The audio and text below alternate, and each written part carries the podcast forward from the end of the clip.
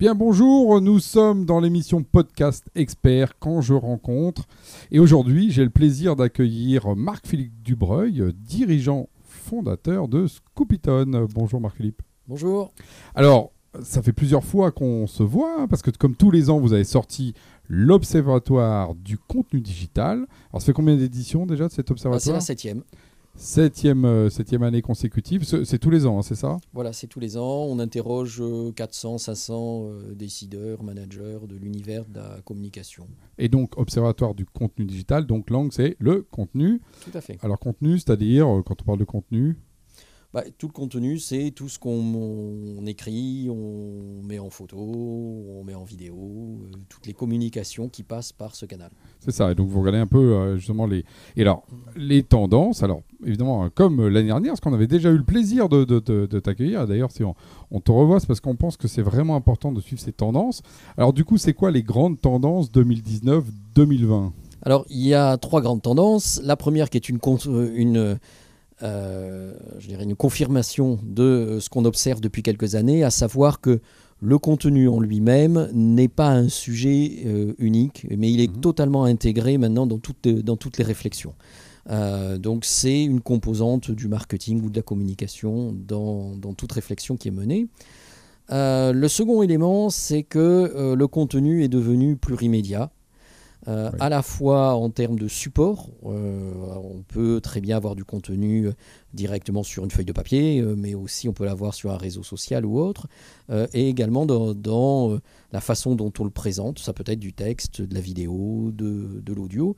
Et dorénavant, on réfléchit à des stratégies de contenu sur tous les supports et sous toutes les formes. On t'explique ça comment le fait que ça devienne plurimédia? Est-ce qu'il y a un rapport avec le fait que les systèmes soient un peu plus puissants, qu'il n'y ait plus de problème de bande passante, qu'on ait tous des écrans magnifiques, même sur les smartphones enfin, Est-ce que c'est quelque chose de technique ou est-ce que quelque chose de plutôt éditorial, euh, cette euh, évolution? C'est une évolution qui est plutôt une évolution comportementale. Et, euh, c'est une demande des utilisateurs et, des consommateurs en, quelque sorte. Ça me permet de- d'aborder un point très important qu'on a vu dans notre, dans notre étude, qui est la montée en puissance de l'audio et des, et des podcasts. Euh, et ça, c'est uniquement euh, dû euh, à la consommation, qui est de Mhm. plus en plus importante sous ce format de, de contenu. Bon, écoute, on a le plaisir d'ailleurs de faire un podcast. C'est intéressant parce que l'année dernière, on avait fait ça sous forme vidéo. Oui. Nous, on a lancé les podcasts l'année dernière, donc on est le témoin de ton observatoire, hein, pour le coup. hein. Tout à fait. Et, euh, et, et d'ailleurs, tu me, tu me disais quand on préparait l'émission que c'était beaucoup aussi en B2B. Tout à fait. Euh, parce que là aussi, en termes de comportement, on se rend compte que euh, les euh, auditeurs, en quelque sorte, euh, ont un temps euh, à consacrer à l'écoute bien plus important qu'à la lecture, ou que ce soit lecture de texte ou de, ou de vidéo, ce qui se comprend parce que pendant l'écoute, on peut aussi faire quelque chose, Mm. ou on peut écouter tout en faisant euh, quelque chose, c'est ça. Et puis, les, notamment dans les transports. voilà, les moments interstitiels en particulier dans, en métropole, euh, évidemment, on a des transports en commun qui sont longs. Donc là, euh, comment on s'occupe, effectivement, euh, tant pis pour les romans et tant mieux pour les podcasts. Ça, ça pourrait être un peu ça le, En quelque sorte. en, en quelque sorte. Et alors, ce, que- ce qui ressort aussi quand on regarde ton observatoire, c'est que bon, le texte, hein, c'est toujours le Kong, hein, le roi de la jungle, c'est toujours le- la, la- la priorité. Alors, commence un petit peu quand même à, à être un peu challengé. Mais est-ce que finalement, euh, sa place euh, risque d'être un jour dépassée euh, par les formats plus oraux, justement Retour à l'oralité ou, pas pas forcément. De toute façon, le, texte est le socle. De toute façon, quand on travaille un contenu audio ou vidéo, on a une première approche qui est une approche littérale et qui est une approche script euh, de- dessus. Donc cette notion de texte euh, existe, euh, existe au, au- au départ. L'avantage du texte, c'est que il amène un niveau de concentration et, Mhm. et un niveau d'intérêt nettement supérieur aux autres, aux, aux autres formats. Donc, Vraiment, c'est-à-dire que tu mesures ça, c'est-à-dire que quelque chose qui est lu est beaucoup plus engrammé que quelque chose qui est entendu. Tout à fait. Déjà parce que, et ça rebondit sur ce que je disais euh, précédemment, euh, quand on lit, on ne fait que ça. Hmm. Donc l'ensemble de la, de, de- oui, de la concentration est portée Oui. sur, euh, sur, euh, sur la lecture. Mais est-ce qu'il n'y a pas aussi une autre dimension qui est que euh, Google, par exemple, c'est du, c'est du texte, c'est du texte, AdWords, c'est du texte, c'est-à-dire que l'accès aujourd'hui principal, hein, qui est à travers, parce que c'est quand même l'observatoire du contenu digital. Euh, le digital, c'est quand même beaucoup par les moteurs de recherche qu'on y accède. Est-ce que c'est pas aussi la limitation des moteurs de recherche qui fait que en dehors du texte, ils n'ont pas trop de visibilité? Bah, euh, D'abord, euh, on, on les aide à trouver, euh, à trouver d'autres, formats, hein, mais eux aussi s'adaptent. On le voit avec bah, tous les objets, les, les- les objets connectés et Mhm. les, et les, objets vocaux, où le questionnement se fait de façon orale, Mhm. avec une réponse attendue qui est très souvent une réponse, pas toujours, mais qui est très souvent une réponse, une réponse orale.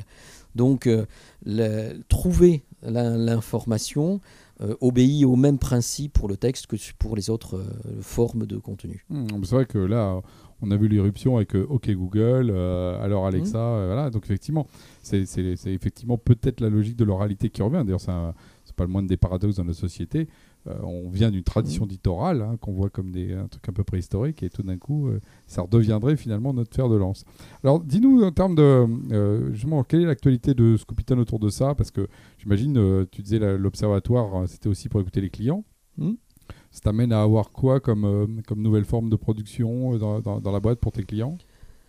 Bah, une multiplicité des formes de production, c'est-à-dire que à partir d'une matière brute euh, de- de- de- d'information, Mhm.